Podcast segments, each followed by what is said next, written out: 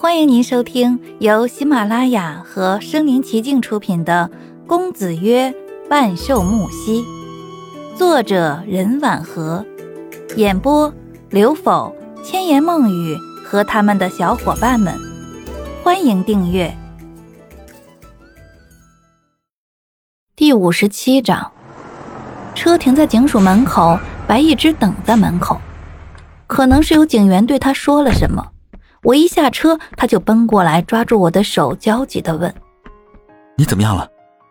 木西下了车，看一眼白一只，就大摇大摆地朝警署走去。“你给我站住！”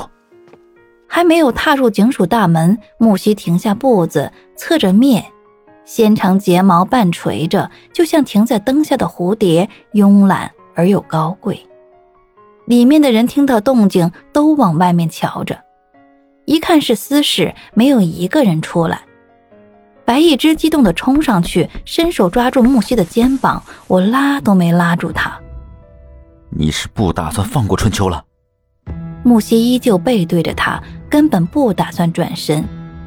这和你有关系吗？有。你和春秋之间的事情，我没心情管。我和他之间的事情，也希望你给予尊重。无赖。白一只挥起拳头要打他，木西以极快的速度转身，一把抓住白一只手腕。随着手劲收紧，白一只疼痛难忍，喉咙深处发出不甘心的叫声。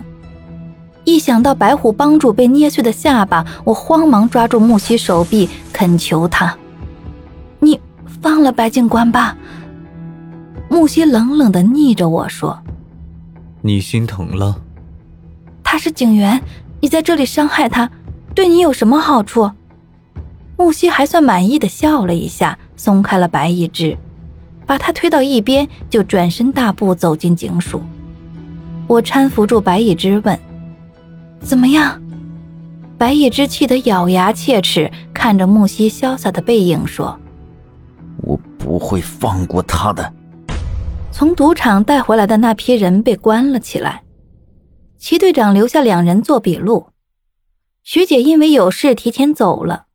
按理说我该去的，但她目光从我身上没有停留的扫了过去，最后安排了其他人。其余人等全部下班，我闷闷不乐的收拾着书包。电话响了，我打算去接听，却看到齐队长走进我的办公室，看似要接电话。于是我很识相的站在一旁。齐队长拿起听筒说：“处长，哦，嗯，好的。”我无意中看到齐队长在接电话时抬眼看我，目光严肃又意外。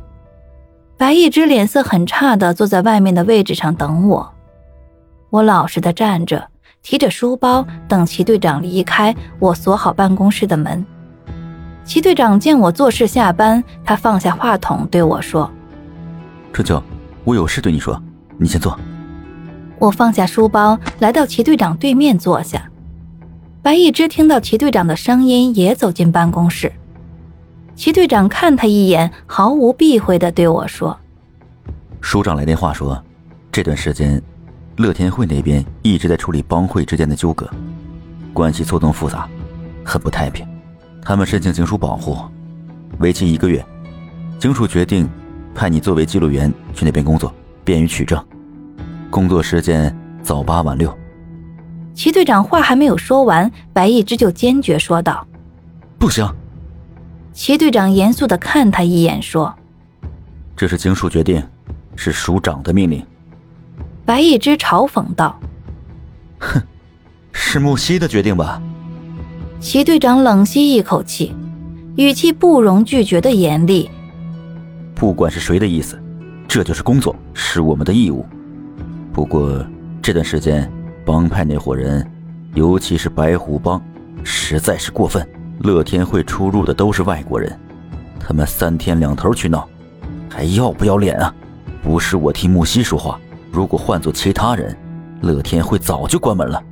现在人家提出警署保护，这要求属实正常。白一之一屁股坐在齐队长旁边的凳子上说。齐队，今天的事儿你也看到了。那个木西对春秋不怀好意，处处打他的主意。